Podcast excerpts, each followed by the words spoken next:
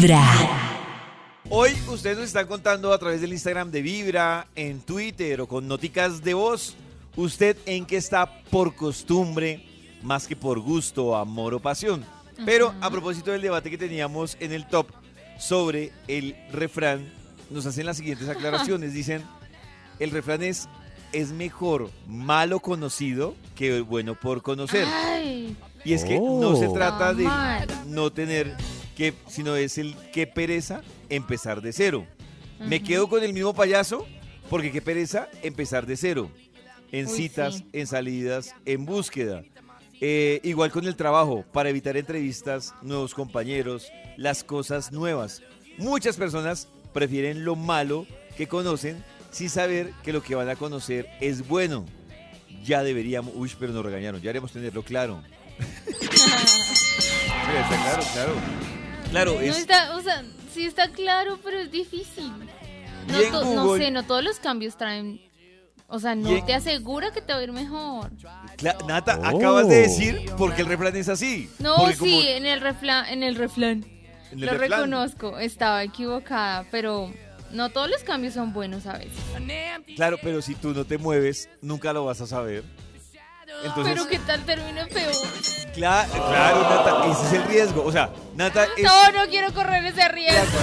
la imagen. un día No, de buena quiero. vibra, empezando con Entonces Vibra en las la mañanas. Para comenzar un día lleno de propósitos o sencillamente para disfrutar con lo que venga. Cada día con su afán y cada corazón con buena vibra. Esta es Vibra en las mañanas. Hola, buenos días, amiguitos Hola. de Vibra. Mi corazón hola. no late, mi corazón vibra. Y bueno, yo considero que la resiliencia es muy buena. La resiliencia es muy buena. Y los cambios dan miedo, pero si no lo haces, ¿cómo sabes si son buenos o malos? Pero la mayoría de los cambios son buenos, te traen muchas cosas buenas. Lo que hay que es, es tener la voluntad de hacerlo. Uy, Nata, ¿sí ves? Ahí te están dando Oh. un consejo para que sí, te arriesgues. Sí, no, yo sé, yo sé, pero. Uy, hay cosas que sí me dan mucho miedo. Yo me leí, Ah. yo me leí un libro, un, un concepto que ya está tratando es el de la resiliencia. Y es que me, Oh. me leí un libro, porque antes de uno, le- yo creo que hay dos momentos en la vida, es cuando uno entiende una cosa por resiliencia y otra cosa cuando uno ya entiende el concepto completo. Y es que mucha gente piensa que la resiliencia es como uno, como Es como Lo determina como sobreponerse la a la fase- adversidad. de recuperación. Sí, Maxito, Sí. exactamente. Y realmente la resiliencia no está encaminada a la fase de recuperación. Y- Y, les recomiendo que se lean ese libro que explica la resiliencia. Incluso habla, es un man, yo soy malo para los nombres, es un man Sí. que se llama Boris, que fue pues un man, no un duro, que fue el que empezó a estudiar este, este tema de la resiliencia a partir de la guerra que vivieron unos soldados. Y él decía, ¿por qué unos soldados que estuvieron en la guerra, digamos que tienen la capacidad de empezar a normalizar su De vida? volver a su vida normal. Exacto. Y otros no lo logran.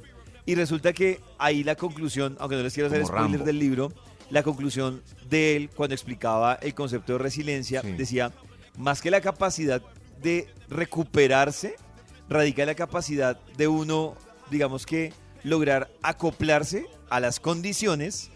Es la el primer paso. Y decía, y el segundo paso es la capacidad de uno recuperarse, pero sin quedar con trauma. Es decir, si usted siente que se recuperó, pero quedó con un trauma. Pero queda con un parpadeo seguido en el ojo derecho. Exacto. Y aplica Sí. para todo. Si usted dice, no, yo me recuperé esa tusa, pero usted Pero llega otra no quiere relación. entregar su corazón. eh, Pero llora de vez en entonces, cuando sin darse cuenta por qué. Entonces, Le con lo que una dice Nata, lágrima. no hubo resiliencia. Porque usted quedó Ay, con su Dios. trauma. Quedó con su trauma. Ahí está. Es una Entonces- mini resiliencia. Lo mejor Muchas es gracias. escuchar Vibra en las Son mañanas. Son resiliencias. Resiliencias. Hola, Vibra, buenos días. Eh, Hola. pues yo estoy en esa situación porque mm, yo me separé hace unos seis meses de mi esposo. Tuvimos dos niños de, de 8 y 9 años. Y cuando estábamos juntos yo decía como no, váyase, váyase porque no lo quiero ver más. Y cuando realmente se fue, pues entonces ya me puse mal. Y me costó mucho Después supe que se había conseguido por allá una novia mucho más joven que él, mucho más joven que yo. Y ahí fue donde dije, fue pucha, ahí, ahí me dolió. Entonces, lo que ustedes dicen, ahí dije como que qué pereza ponerse a buscar otra persona. De hecho, lo intenté con otras personas, pero el nivel de conexión no era el mismo. Entonces no sé hasta dónde es costumbre o realmente es amor, no sé qué sea. Pero el caso es que yo disfruto estar con, con el que fue mi esposo.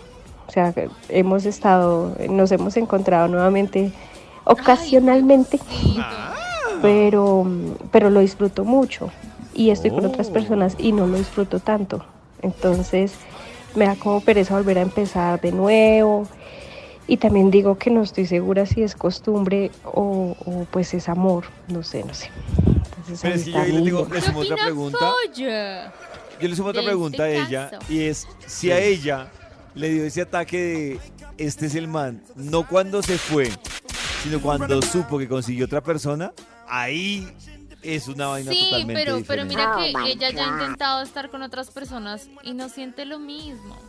Claro, Nata, pero por eso te digo, si a ella se le despertó el tema de, ay, ¿será que la embarré? Cuando lo vio a él no yéndose, Claro, sino con es otras que personas. en momentos de crisis donde todo está mal, uno solo quiere que se larguen. Claro, pero, pero volvemos al mismo Fuera. tema. Si Yo, a yo en ella se momento le de crisis no le voy a decir, sí, te amo. No, yo quiero que se vaya. Lo mejor es comenzar con Vibra en las mañanas.